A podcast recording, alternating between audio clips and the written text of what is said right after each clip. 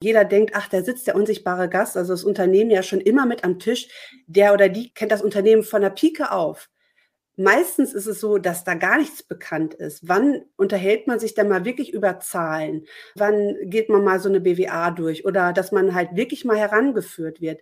Und man muss dumme Fragen stellen dürfen. Das ist so wichtig. Da ist vielleicht dieser mutige Schritt, die Scham zu überwinden und zu sagen, Papa, erklär mir das, Mama, erklär mir das.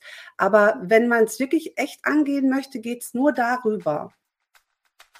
Hallo und herzlich willkommen bei Die Zukunftsunternehmerin meinem Podcast für Frauen, die leichter und mit Freude ihre ambitionierten Ziele im Business erreichen wollen und das auch mit einem turbulenten Team und einer lebendigen Unternehmerfamilie.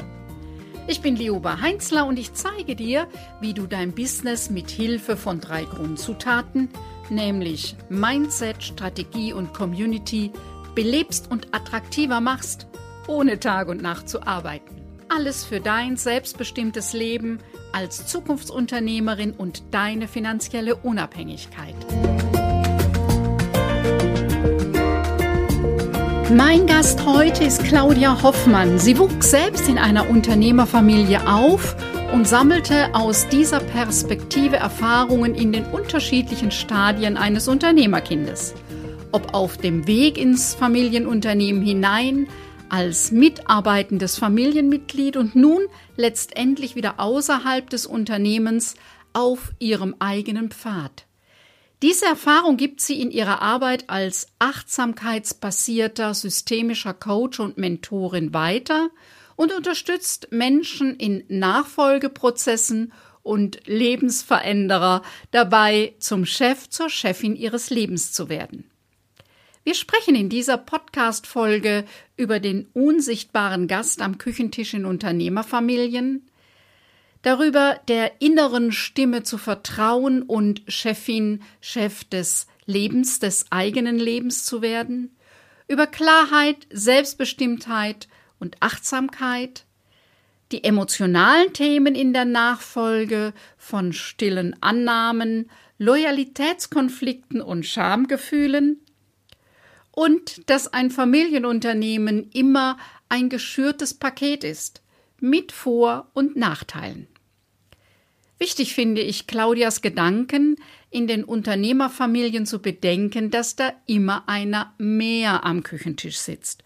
Und manchmal ist der Betrieb ein unsichtbarer Gast und manchmal ein Kuckuckskind. Ist das interessant für dich? Dann klicke auf Abonnieren, damit du keine Folge mehr verpasst. Denn hier geht es um unternehmerisches Know-how, dich als Unternehmerpersönlichkeit sowie die lebendige Dynamik im Team und der Unternehmerfamilie. Und jetzt wünsche ich dir viel Spaß und viele neue Impulse bei dieser Episode, denn als Zukunftsunternehmerin hast du eine steile Lernkurve. Ich freue mich, dass du da bist, liebe Claudia. Danke für die Einladung. Ich freue mich sehr.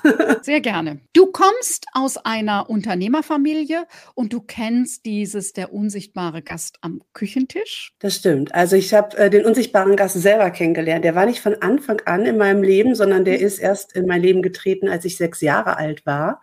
Äh, also ich kannte auch ein Leben äh, vor diesem unsichtbaren Gast. Ich finde das Bild einfach wunderbar, weil es einfach nochmal beschreibt, wie viel ähm, Unbewusstes damit am Tisch sitzt einfach. Ne? Also man, man denkt irgendwie, ähm, ja, man weiß auch ganz viel Bescheid darüber, aber in Wirklichkeit ist dieser Gast ja, ja einfach unsichtbar und man redet zwar viel über diesen Gast, also es wird, das kennen wahrscheinlich auch hier viele, die hier zuhören, ähm, dieses ausgelagerte Büro nach Hause an den äh, Küchentisch, äh, wo dann einfach ähm, Probleme weiter besprochen werden äh, am Küchentisch, die jetzt vielleicht auch keinen Raum finden im Unternehmen selber, dass man darüber in Ruhe mal sprechen kann. Vielleicht gibt es da wirklich faktisch keinen Raum, wo man mal in Ruhe sprechen kann. Äh, und dann wird das halt zu Hause einfach weitergeführt. Ähm, und wenn halt Unternehmerkinder, wie ich sie ja dann auch nenne, das ist ja kein ja, ich weiß gar nicht, ob es dieses Wort so gibt, aber äh, es ist halt einfach der Titel, den ich den äh, Menschen, die in Unternehmerhaushalten äh, aufwachsen, gerne gebe, ähm, ja, einfach gut kennen. Ja, dann wird dann zu Hause weitergeredet und man hört ganz viel über äh, das Unternehmen, man kriegt viele Stimmungen mit. Also man bekommt mit, wenn es diesem unsichtbaren Gast gut geht, also wenn die Auftragslage gerade gut ist im Unternehmen, ähm, das kriegt man schon mit, aber ganz häufig kriegt man halt auch eben diese Sachen mit, wenn mal irgendwas nicht so gut läuft oder wenn die Eltern auch Sorgen haben und ähm, das überträgt sich natürlich dann auch auf die Unternehmerkinder. Ne? Ich vermute, dass dann erst, als du sechs Jahre alt warst, deine Eltern sich selbstständig gemacht haben. War das der Grund? Mein Vater ähm, hat sich da mit einer kleinen Tischlerei damals mit drei äh, Menschen halt äh, selbstständig gemacht und mittlerweile ist die Firma bei 150 Menschen gelandet. Also und auch weltweit tätig, von einer kleinen Tischlerei zum großen Ladenbauer. Also es ist schon einiges passiert und natürlich sind wir da als Familie auch mitgewachsen. Es ist noch was anderes, wenn dieser unsichtbare Gast jetzt schon seit mehreren Generationen mit am Küchentisch sitzt. Ja, manchmal kriegt man das so gar nicht mehr mit. Das Unternehmen ist halt immer irgendwie auch präsent äh, und das macht ja auch nicht vom Wochenende irgendwie halt. Das ist ja dann mhm. sowohl in der Woche wie auch am Wochenende immer präsent. Und jetzt zum Beispiel, ich war zehn Jahre selber in dem Unternehmen meiner Eltern ähm, im Bereich Marketing tätig, habe das auch sehr genossen, weil ich diesen unsichtbaren Gast dann auch mal wirklich kennengelernt habe und auch die äh, Zusammenarbeit mit meinen Eltern sehr genossen habe und das auch wirklich toll fand, auch mal zu sehen, ja, was das alles so beinhaltet. Also diese Freiheit, die Unternehmer ja auch haben, so diesen kreativen ähm, gestalterischen Aspekt als Unternehmer, dass man halt so ja sein eigener Herr ist, ja, und sein eigener Chef. Ähm, und auch die Mitarbeiter, die mich ja auch schon seit klein auf kennen. Und das ist ja wie eine, ähm, ja, vergrößerte Familie sozusagen. Also viele Mitarbeiter sind ja auch schon von Anfang an mit dabei und äh, viele, die dann noch neu dazugekommen sind, haben das auch immer gesagt, wie toll das ist, dass alles so familiär auch aufgebaut ist. Und da ist dann gleichzeitig auch wieder für die Familie selber auch wieder so eine kleine Herausforderung, weil also die persönlichen Belange am Küchentisch werden immer ein Stück weit zurückgesteckt. Ja, also ähm, das kenne ich, das kennen andere, die in, aus Unternehmerhaushalten kommen, denke ich mal ebenso. Ähm, und das merke ich auch immer in meiner äh, Arbeit mit ähm, Unternehmensnachfolgern, dass da ganz häufig gesagt wird, okay, ich ich wurde irgendwie gar nicht gesehen mit meinen Anliegen. Und da ich wollte das immer gerne auf den Tisch bringen, äh, was ich mir eigentlich so vorstelle im Leben, aber war irgendwie auch nie die Zeit dafür. Oder es waren andere Erwartungshaltungen auch da, mir gegenüber. Hm. Jetzt warst du ja schon äh, sechs Jahre alt. Mhm. Das sieht ja auch noch mal anders aus, wenn von klein auf, also ja, so ein ein, zwei, dreijähriges Kind, was ja sehr wohl mitkriegt, ich bin jetzt nicht das Allerwichtigste, weil so zwei, dreijährige sind ja eigentlich für Mama und Papa das Wichtigste, aber ja. eben dieses Signal immer wieder kriegen, ja, Moment, gleich, äh, wir müssen erst noch und so. Es hat mir mal eine Nachfolgerin gesagt, ich möchte das nie für meine Kinder, dass mhm. sie dieses Gefühl spüren, ähm, wie ich es hatte, du bist mir jetzt gerade hier zu viel. Jeder ein Unternehmen hat, der eine Idee hat, die er selbstständig in die Welt bringt. Das kennst du auch, wie vermutlich ich auch. Das ist ja etwas, was einem immer wieder beschäftigt. Und das ist ja eben nicht von acht bis, was weiß ich, 16 Uhr, sondern die Ideen kommen unter der Dusche und kommen irgendwie beim Spazierengehen und so weiter. Das ist natürlich auch klasse, das machen zu können, aber es hat Auswirkungen für die Kinder und für die Familie. Definitiv. Und ich glaube, das ist auch die größte Herausforderung für Nachfolger, ja, die jetzt gerade vor der Herausforderung stehen, das Unternehmen zu übernehmen, sage ich jetzt mal. Und ähm, ich glaube, das hat auch was mit Generationen zu tun. Also unsere Eltern, also mein Vater hat ja selber gegründet, aber wenn man selber schon in einer fortgeschrittenen Generation war, hatte man früher zum Beispiel gar keine ja gar keine Alternative häufig. Ja, da war das einfach vorausgesetzt, dass man dieses Unternehmen zu übernehmen hat, äh, auch gerade wenn man als äh, männlicher Nachfolger eingesetzt worden ist. Ähm, und da war das auch von der Rollenaufteilung noch anders. Also wir reden ja auch hier heute über Nachfolge durch Frauen. Und wie du sagst, also wenn man das selber heute als Nachfolger, Nachfolgerin irgendwie in An Angriff nimmt, dieses Thema Nachfolge, dann kommt man A damit in Konflikt. Ich habe es damals selber so als Kind erlebt am Tisch. Ich war immer so ein bisschen auch, ja, zurückgestellt mit meinen Problemen oder mit meinen äh, ja, Anforderungen an meine Eltern, ja. Ähm, und auf der anderen Seite hat man heute ja auch als Eltern eine ganz andere Wertewelt, ja, in der man sich da gerade befindet. Also diese Gleichberechtigung zwischen Müttern und Vätern setzt ja immer mehr sich durch.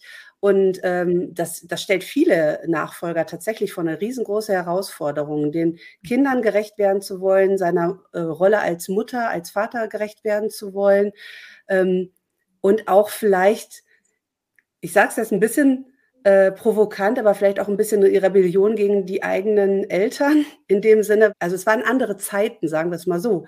Und man möchte es jetzt heute einfach anders machen. Und da, deshalb dieser rebellische Gedanke, nein, ich möchte es irgendwie alles unter einen Hut kriegen. Und das ist natürlich gerade, wenn man als Unternehmer tätig ist, nicht gerade einfach, weil man ja selbst und mhm. ständig ist. Ne? Mhm. Mhm, also was du ansprichst, ist ja das Thema Überforderung. Allem genau. gerecht werden zu wollen, ist ja dann sehr schnell, dass ich mich völlig überlaste und ja, dass ich ja. auch mich überfordere und äh, ja. Heute, du hast gesagt, du warst zehn Jahre im elterlichen Betrieb und hast dann eine Entscheidung gefällt. Ich weiß nicht, wir kennen uns. Ich würde mal sagen, vier, vier Jahre kommt mhm. das hin, ja. dass du, äh, du warst, glaube ich, bei einem der ersten äh, Online-Tage schon mit dabei. Davor habe ich genau. ja mehr mehr Webinaren und so gemacht. Du bist selbstständig als Coach und dein zentraler Slogan ist, werde Chefin deines Lebens. Ja. Und eine ganz wichtige Rolle spielt dieses Thema innere Stimme. Dir scheint wichtig zu sein bei all den Erwartungen von außen, den Befürchtungen um mich rum, von dem, was andere auf mich projizieren, zu gucken, was ist es denn, was du wirklich willst? Trifft es das? Jeder Mensch muss im Leben irgendwann einmal sich Gedanken darüber machen, in die eigene Souveränität zu kommen. Ja, das ist ganz im normalen Leben einfach verankert. Ja, also jetzt sind wir einfach in so einer Gesellschaft, wo keiner kommt und sagt, ich äh, schlage dich jetzt äh, zur, zur Frau oder zur Mutter, also jetzt bist du auch eine erwachsene Frau, da kommt ja keiner. Das müssen wir uns ja selber schaffen, diese Momente. Meine Erfahrung ist, dass als Unternehmerkind oder aus, als Mitglied einer Unternehmerfamilie man länger noch in dieser Kindrolle auch ein Stück weit gefangen ist, ähm, weil ja einfach da immer noch diese Entscheidung im Hintergrund gärt, also oder wie soll ich sagen, da ist ja immer noch so ein zusätzliches Fünkchen, also die, und das Unternehmen der Eltern zu übernehmen. Und das geht natürlich einher mit Verantwortung übernehmen und auch eine Verantwortung damit äh, einzugehen, zu sagen, das ist vielleicht nicht mein Weg. Und gerade, du sagtest eben auch Kommunikation, ja, das ist halt genau das. Wann redet man darüber? Wie redet man darüber?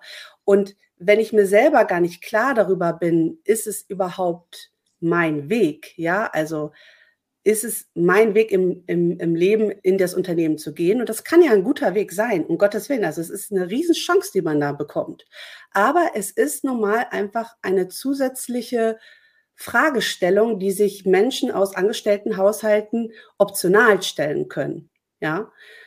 Ähm, und auch aus Unternehmerhaushalten heißt es ja nicht per se, du musst das Unternehmen übernehmen. Interessanterweise kommen zu mir auch häufig Menschen, äh, die sagen, ich muss das Unternehmen übernehmen. Und dann sage ich, wer hat das denn gesagt? Ja, niemand. Ich so, ja, woher kommt diese Stimme, also die innere Stimme, woher kommt dieser innere Auftrag dann auch, ja? Äh, und dann nach ein bisschen Forschungsarbeit kommt dann heraus, das ist eigentlich gar nicht von außen vorgegeben, sondern das ist so ein, in, irgendwas, was in einem ganz lange Zeit als Idee vorgeherrscht hat. Und dem kommen wir da auf die Schliche halt. Ähm, und dann kann man das auch gerade ziehen. Und das kann ja auch der Weg sein. Der Weg kann ja ins Unternehmen führen. Ähm, aber es ist wichtig zu wissen, warum man diesen Weg geht. Bevor man sich nach 10, 20, 30 Jahren wiederfindet im Unternehmen und weiß gar nicht, was man da, also hätte man eigentlich was ganz anders machen wollen. Und dann fängt das nämlich an, dass man anderen Leuten einen Vorwurf macht. Also ist ja dann auch nicht das richtige Konto, worauf es einzahlen sollte.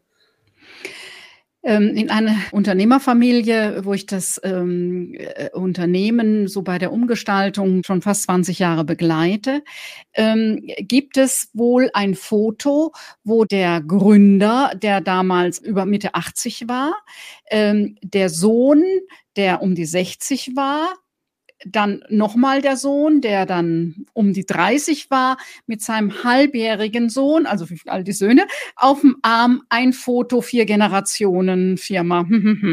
so, und obwohl in den darauffolgenden Monaten und kurze Zeit später starb eben der Senior und sehr überraschend in relativ kurzer Zeit auch der 60-jährige Vater, der Inhaber zu dem Zeitpunkt.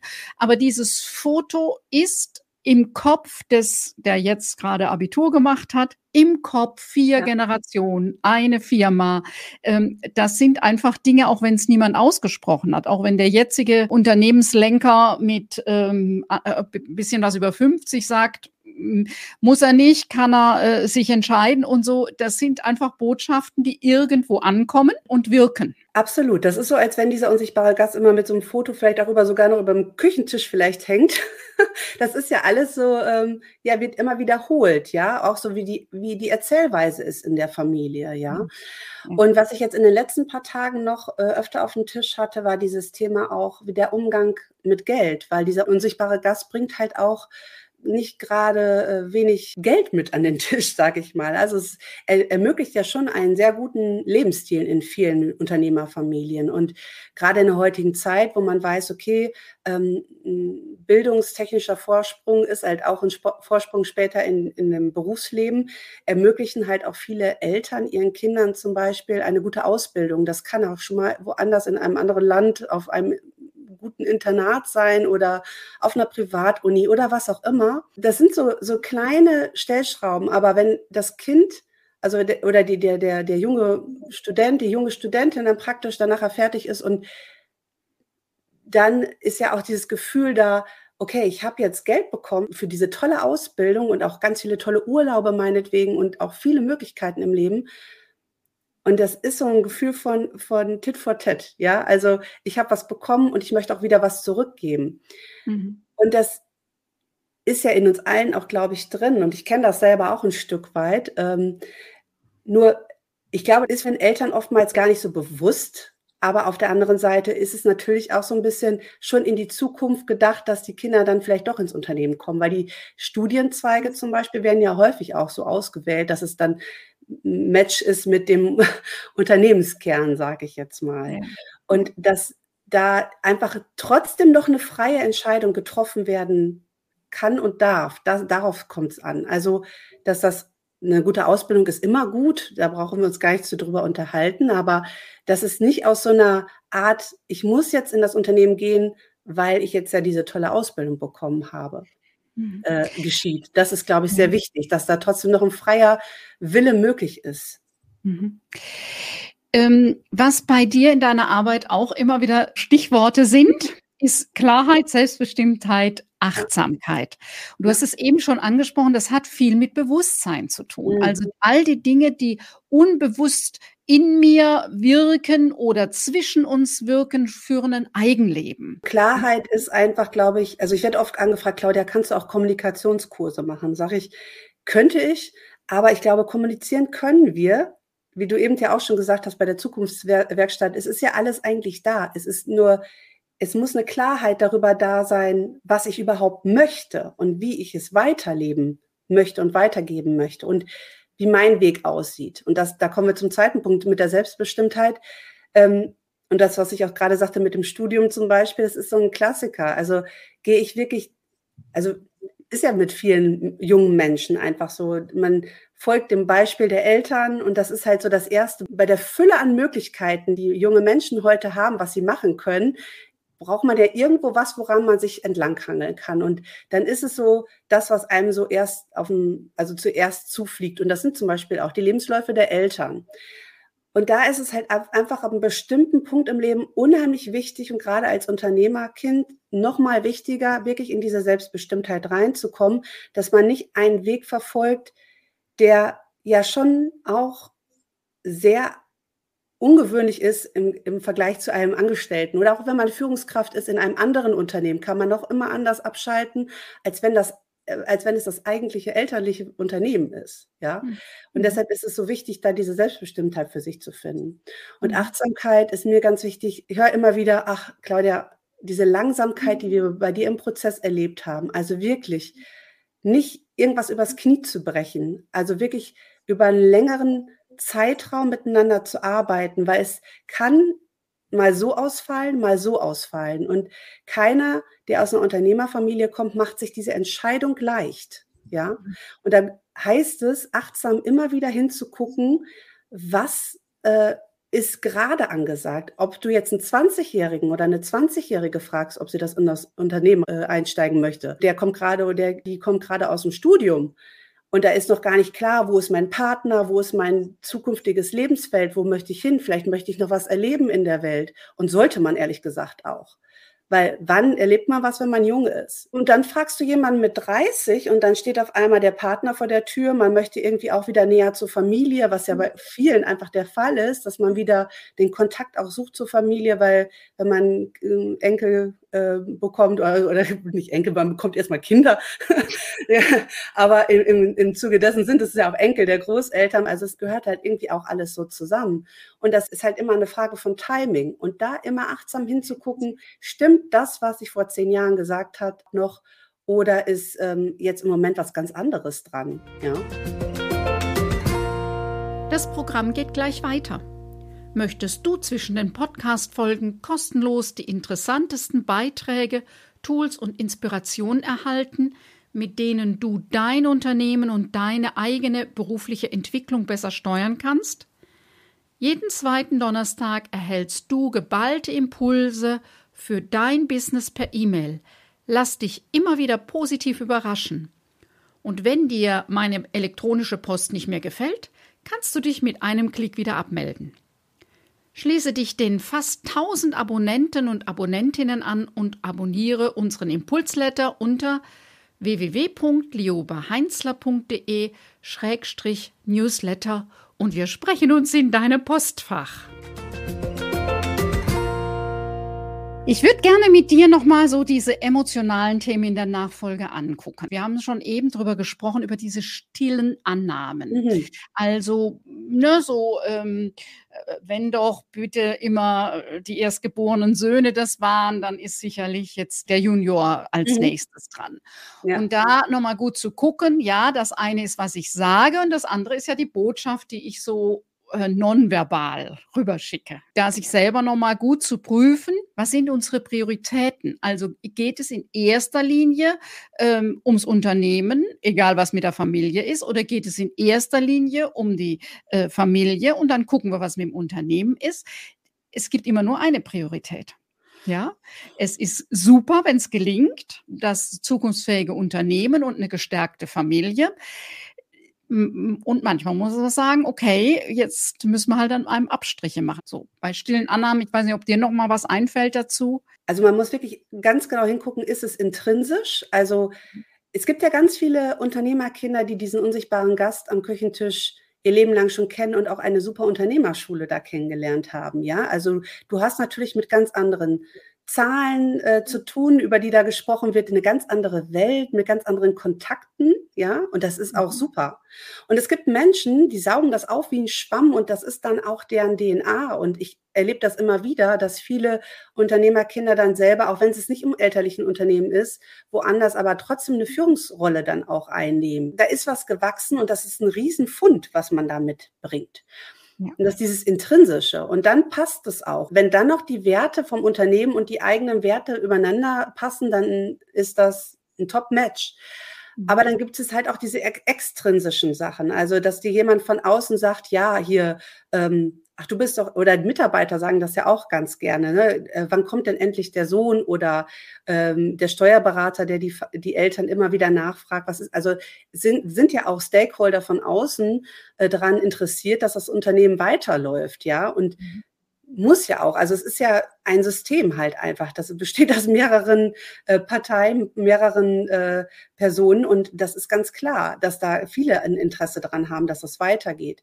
Nur ich weiß nicht, ob man 2023 noch sagen kann, es muss sich eine Person in der heutigen Zeit, in der wir leben, mit den ganzen Herausforderungen, die wir haben, durch Umwelteinflüsse, was auch immer.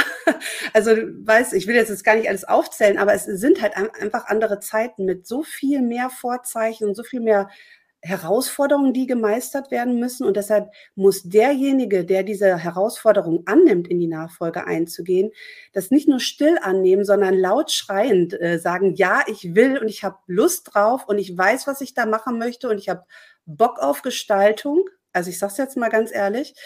Und da gibt es viele. Ich glaube, da gibt es schon einige. Die müssen nur dürfen. Die Frage ist ja, wie komme ich dahinter, wo ich stille Annahmen habe? Und das auf beiden Seiten. Auf der Seite ja. der Abgeber eben genauso wie auf Seite der Übernehmer. Und wie komme ich zu einer eigenen äh, Entscheidung, einer tiefen eigenen Entscheidung, klar, selbstbestimmt, dass mir gerecht wird. Das ist eben so. Und das kann ich da ist wichtig, dass ich äh, mit mir im Kämmerchen schon mal und dann brauche ich aber auch von außen Anstöße, wo jemand, der unbeteiligt ist, Fragen stellt oder äh, nochmal einen Hinweis macht, damit ich mir selber auf die Spur komme. Auf jeden Fall. Also ähm, ich finde, da setzt auch alles an. Die Unternehmensnachfolge setzt genau da an und man darf auch mal und dafür ist ja Coaching und Beratung und alles, was wir drumherum auch anbieten, auch gut, dass es, dass Räume geschaffen werden, in denen das Unaussprechliche aussprechbar wird.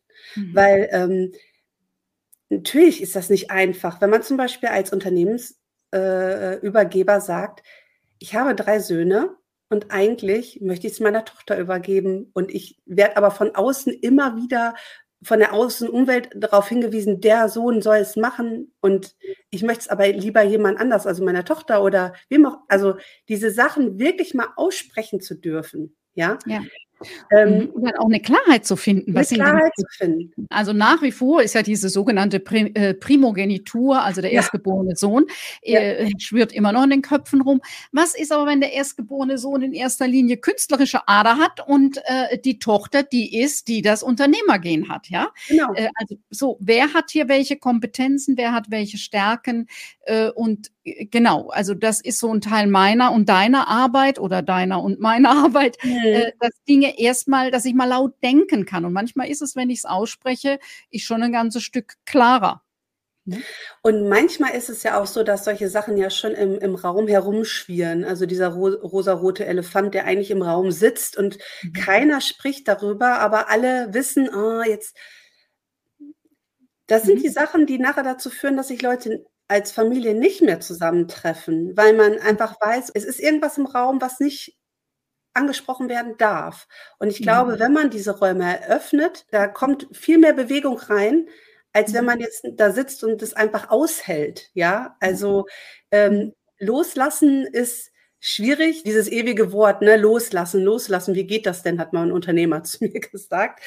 Und loslassen ist ja nicht so, ich nehme irgendwas und lass es los und das ist weg, sondern man kann ja auch loslassen und erstmal angucken, was da ist mhm. und sich wirklich überlegen, okay, wie wollen wir mit dem, was da ist, auch jetzt umgehen und wie, wie können wir das in die Zukunft tragen? Da sind viele, ähm, die schon ganz genaue Vorstellungen haben, wie sie sich das vorstellen. Und dass du überrascht bist, auch wie, wie viel da in Übereinstimmung kommt und wie genial ist das denn, wenn man mal einfach darüber redet und sagt, okay, Vorher habe ich immer gedacht, nee, du denkst ganz anders darüber und auf einmal passt es einfach. Und dann ist es doch viel einfacher, als wenn man eigentlich gegeneinander arbeitet, weil man gar nicht weiß, was der andere von dieser äh, Sache hält, ja, oder wie, wie, die, wie die Gedankengänge da sind. Wir haben ja eine ganz ähnliche Vorstellung, rutschen die ja auch als Personen wieder zusammen. Wollen wir mal so ein Thema, Loyalitätskonflikte. Hm. Was ist das? Wo geht meine Loyalität hin? Und da gibt es in dem Zusammenhang mehr als sonst.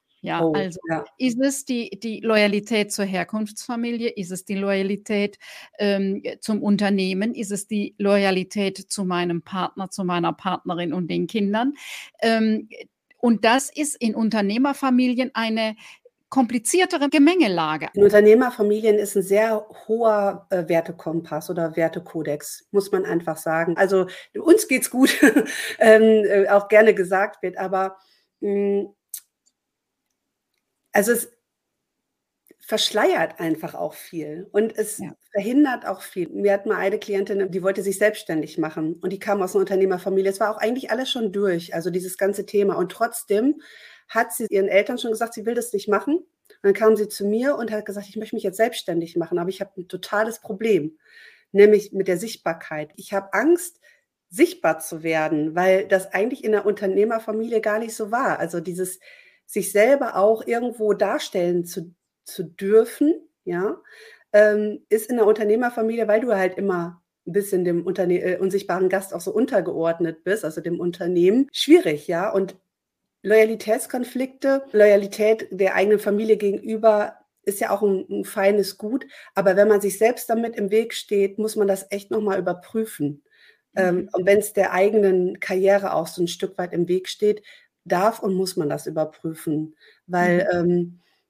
ähm, das ist halt das eigene Leben. Da muss man selber mit auch weitergehen können, gut. Ne? Mhm.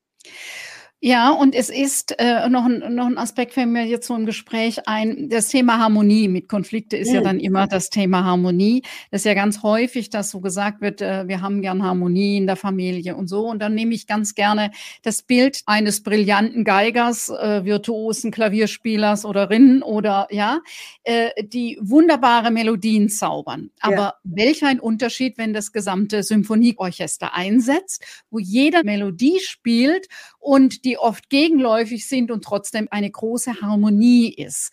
Und ich habe manchmal den Eindruck, unter Harmonie wird die einstimmige Variante mhm. ja, gesehen. Dabei ist ja die, die Harmonie eines Orchesters viel, viel beeindruckender. Was heißt das? Harmonie heißt, alle sind einer Meinung oder Harmonie heißt, wir diskutieren kräftig miteinander, wertschätzen und gucken dann, ob es ein neues Ergebnis gibt. Wunderbares Beispiel, Joba. Finde ich total super. Das mhm. Bild äh, finde ich wirklich richtig gut.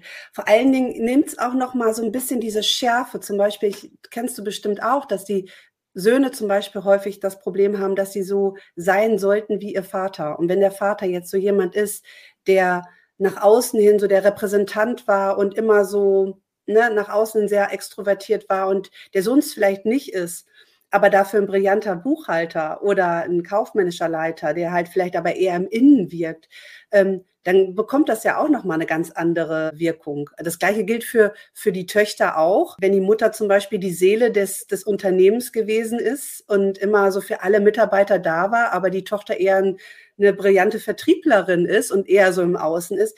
Also wirklich zu gucken, was passt zu welcher Person, ja, ohne dass man das gleich so ähm, einschränkt auf die eine Rolle, die da ist.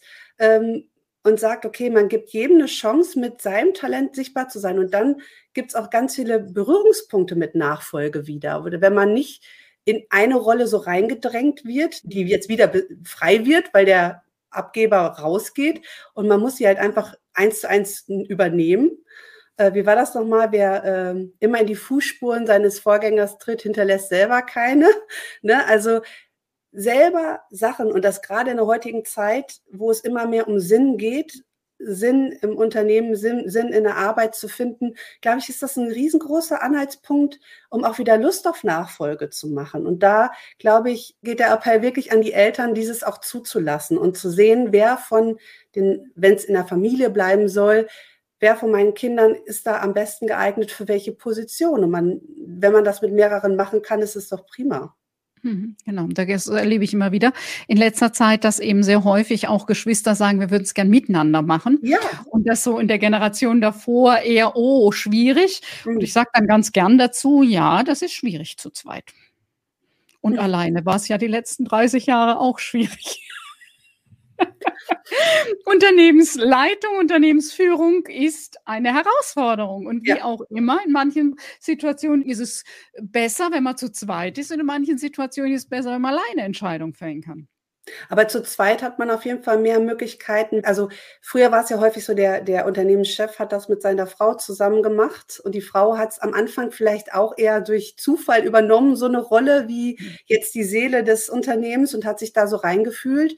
Ähm, und wenn man aber jetzt doch die Möglichkeit hat, das auf zwei Geschwister zum Beispiel zu verteilen und der eine ist so und die andere ist so gestrickt von der Persönlichkeit her, dann hat man doch wieder ein Ganzes und man, man kann auch solche Sachen wie zum Beispiel Elternschaft zum Beispiel, weil ich bekomme, also zu mir kommen viele um die 30, die dann halt wirklich gerade vor der Entscheidung stehen, hm, wie sieht das aus? Ich möchte gerne Mutter und Vater werden. Und die Väter auch. Also es sind ja nicht nur die Töchter, die sagen, ich möchte Mutter sein und auch diese Rolle auch zu Hause mit den Kindern auch genießen. Das sind bei den Vätern ist es genau so, weil auch die Partner und Partnerinnen das heute alles nicht mehr so ähm, ja, also wie es halt vor 20, 30, 40 Jahren noch so äh, von der Rollenverteilung her vorgegeben waren, so alles so mitmachen. Und äh, da sind genauso die Partnerinnen sind und Partner sind auch gut ausgebildet und wollen vielleicht wieder arbeiten gehen, ja. super, dass die jungen Väter sagen, ich will präsent sein als Vater. Absolut. Ja. Und äh, das geht, man muss sich halt neu organisieren. Das Programm geht gleich weiter. Möchtest du zwischen den Podcast-Folgen kostenlos die interessantesten Beiträge, Tools und Inspirationen erhalten, mit denen du dein Unternehmen und deine eigene berufliche Entwicklung besser steuern kannst? Jeden zweiten Donnerstag erhältst du geballte Impulse für dein Business per E-Mail. Lass dich immer wieder positiv überraschen. Und wenn dir meine elektronische Post nicht mehr gefällt, kannst du dich mit einem Klick wieder abmelden. Schließe dich den fast 1000 Abonnenten und Abonnentinnen an und abonniere unseren Impulsletter unter www.liobaheinzler.de-newsletter und wir sprechen uns in deinem Postfach. Nur ein Stichwort, ähm, Claudia, das Thema Schamgefühle. Scham ist ja das mächtigste Gefühl, weil ich kann nicht drüber reden, weil es ist mit Scham belegt. Ich schäme mich, weil ich die Nachfolge nicht möchte und lieber die Künstlerlaufbahn. Ich schäme mich, weil ich als Tochter, als drittgeborene Tochter äh, die Idee habe, ich würde die Firma gerne übernehmen. Ja, kann ich ja. das jetzt sagen oder werde ich meine Brüder nie mehr mit mir reden oder Vater nie und die Mutter nicht? Ich habe das Studium nicht geschafft. Das gibt ja da ganz, ganz viele Möglichkeiten. Ich wollte es einfach so der Vollständigkeitshalber noch so in den Raum werfen. Das war ein ganz großer Teil in meiner Coaching-Ausbildung tatsächlich. Also diese Gefühle und jedes jedes Gefühl hat ja auch einen Grund gehabt in seiner Entstehung. Die Scham war praktisch auch da, damit man nicht unkontrolliert über Grenzen herausgeht und der Gruppe dadurch vielleicht schaden kann. Ja, also dann indem man sich geschämt hat, hat man sich wieder der Gruppe so zugehörig äh, gefühlt. Ja, also das, das ist ja so der Ursprungsgedanke hinter Scham. Und ich habe gelernt, wenn Scham auch bei einem Klienten zum Beispiel oder bei Klientin auch gezeigt wird, das sind, das sind so Minisekunden.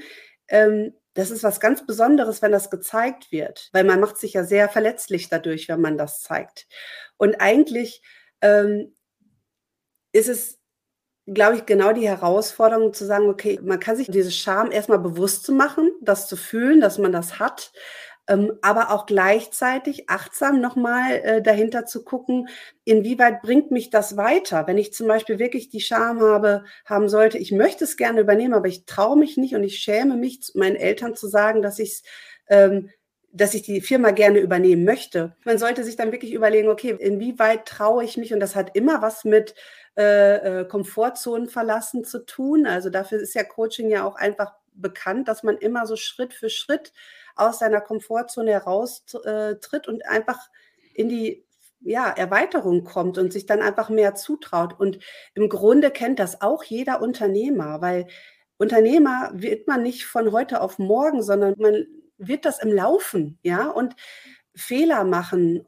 Wenn man Fehler alleine, das ist ja auch schon so ein ganz schlimmes, ich finde, das ist ein schlimmes Wort, das darf man eigentlich gar nicht mehr benutzen, sondern wenn man Fehler einfach ummünzt in Erfahrungen sammeln, weil das ist es, ist es ja. Also man macht ja die meisten Erfahrungen einfach aus Unwissenheit. Aber nachher weiß man, dass man das gemacht hat und was da falsch gelaufen ist. Ein Fehler wäre es nur dann, wenn man sagt, ich mache das immer und immer und immer und immer wieder. Ja, dann ist es vielleicht ein Fehler. Aber Erfahrung darf man und muss man machen als Unternehmer und so auch als Unternehmensnachfolger und auch Fehler, also wirklich auch dumme Fragen zum Beispiel stellen dürfen, ja. Das ist ja auch oft so. Jeder denkt, ach, da sitzt der unsichtbare Gast, also das Unternehmen ja schon immer mit am Tisch.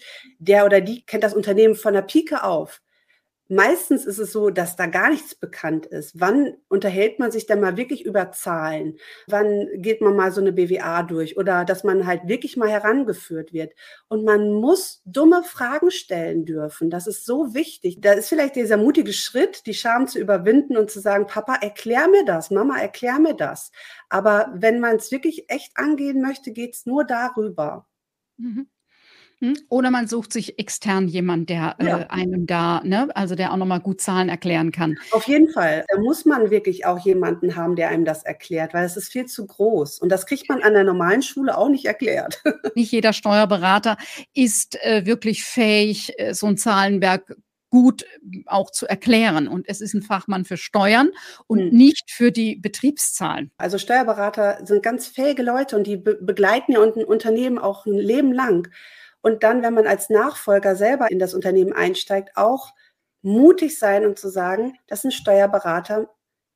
Wir, wir matchen nicht zusammen, aber ich brauche jemanden, mit dem ich, ich gehen kann. Ja, also sich seine eigene Mannschaft zusammenzustellen, weil die Übergeber hatten ihre Mannschaft, mit denen sie gut gegangen sind. Und das hatte auch wirklich, die, die sind ja auch gewachsen, diese Mannschaft.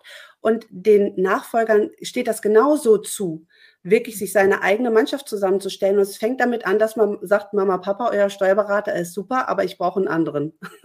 Und das ist äh, ganz wichtig, dass man das auch wirklich mutig angeht, weil sonst ähm, fühlt man sich auch immer noch in dieser Kindrolle, weil die Steuerberater einen auch manchmal noch so sehen. Das ist tatsächlich mhm. so. Also wirklich da auch wieder in diese Selbstbestimmtheit zu kommen und sagen, das brauche ich jetzt, um gut weitergehen zu können. Ob die Entscheidung für oder gegen das Familienunternehmen mhm. fällt, es ist ihnen immer ein Paket von Vor- und Nachteilen. Ich mhm. kann nicht die Rosinen da und die Rosinen da, sondern es ist ein Paket. Und ähm, was ich da heute auch angesichts der Schnelligkeit der Welt, den Riesenherausforderungen, das war sicher in der Generation davor nicht so nötig. Ich rate heute immer, sucht Externe, die nochmal mit drauf guckt, ja, bei allem Loyalitätskonflikt, bei allen Schamgefühlen, dass das weniger wird, denn genau diese Stolperfallen sind es ja nachher, die, die verheerende Auswirkungen haben. Absolut. Und äh, ich glaube, Unternehmerkinder, wenn es jetzt gerade um die familieninterne Nachfolge geht, und wir reden ja hier gerade über den unsichtbaren Gast, die machen sich in keinem Fall leicht. Es mhm. ist immer, ähm, immer mit irgendwie im Hinterkopf und selbst wenn auch das für Außenstehende erstmal so aussieht wie, ach, die, der oder die will mit dem Unternehmen nichts zu tun haben, es ist trotzdem irgendwie immer mit im Hinterkopf. Und das sollte man auch immer mit äh, sehen, auch als Unternehmereltern, dass man das auch ein bisschen wertschätzt. Genauso wie die äh, Kinder auch die Eltern wertschätzen sollten für ihre Lebensleistung. Also es geht immer Hand in Hand und das ist immer mhm. eins. Also, mhm. weil du sagst Vor- und Nachteile, es geht genauso wie Wertschätzung ist keine Einbahnstraße. Ist wechselseitig. Ja. Claudia, so gibt es noch etwas, wo du sagst, das ist mir noch wichtig zu sagen, haben wir irgendwie nicht vergessen bisher anzusprechen. Nee, also ich äh, danke dir sehr für diese Möglichkeit, über dieses ganz wichtige Thema auch sprechen zu können, weil ich glaube halt einfach, dass das, was wir hier auch äh, besprochen haben, wirklich die, die Grundbasis dafür ist, dass bei der Nachfolge unter die Verträge auch die Unterschrift runterkommt. Mhm. Weil man kann vieles im Äußeren regeln, also sprich mit, mit rechtlichen und äh, steuerlichen Geschichten, das ist alles ganz wichtig. Aber wenn das Innere nicht mitgeht, dann sind alle Bemühungen drumherum eigentlich auch, ähm, ja, du hast eben gesagt, scheitern, ich sage es jetzt einfach auch, zum Scheitern auch ein bisschen verurteilt. Also es geht wirklich nur Hand in Hand und dass alle in Zukunft mit diesen Herausforderungen, die wir haben, einfach auch gut gehen können und die Unternehmen und die tollen mittelständischen Unternehmen, die wir hier in Deutschland haben, einfach auch eine gute Zukunft haben. Mhm. Das finde ich, ist immer ein guter Punkt. Ich danke dir, Claudia. Das danke war jetzt so ein ganz inspirierendes äh, Fachgespräch, so ne, ja. bei unterschiedlichen, eine ganz ähnliche ähm, äh, Arbeit, die wir machen. Vielen Dank, Liova. Also ganz toll, was du hier auf die Beine stellst. Das ist auch ein riesen Move, der dahinter steckt. Ich finde das super, was du da äh, alles schon geleistet hast und noch leistest. Ich danke dir. Bis demnächst. Alles Gute. Tschüss. Soweit die heutige Podcast-Folge. Kennst du schon meinen kostenfreien Fragebogen Always Busy oder Business, mit dem du den aktuellen Stand deines Business checken kannst? In den Show Notes findest du den Link. Vielleicht ist für dich der Punkt gekommen, wo du dir für dich und dein Business Unterstützung wünschst. Dann lass uns persönlich sprechen. Buche dir ein kostenfreies Fokus-Klarheitsgespräch für deinen nächsten Schritt. Den Link findest du wie immer in den Show Notes. Hat dich diese Podcast-Folge angesprochen? War sie hilfreich für dich und dein Businessleben als Zukunftsunternehmerin? Oder hat dir etwas gefehlt? Möchtest du zu einem bestimmten Thema mehr wissen? Dann freue ich mich, wenn du mir eine kurze E-Mail schreibst. Ich versichere dir, dass ich deine E-Mail umgehend lese, auch wenn meine Antwort vielleicht ein paar Tage dauert. Meine E-Mail-Adresse findest du in den Show Notes.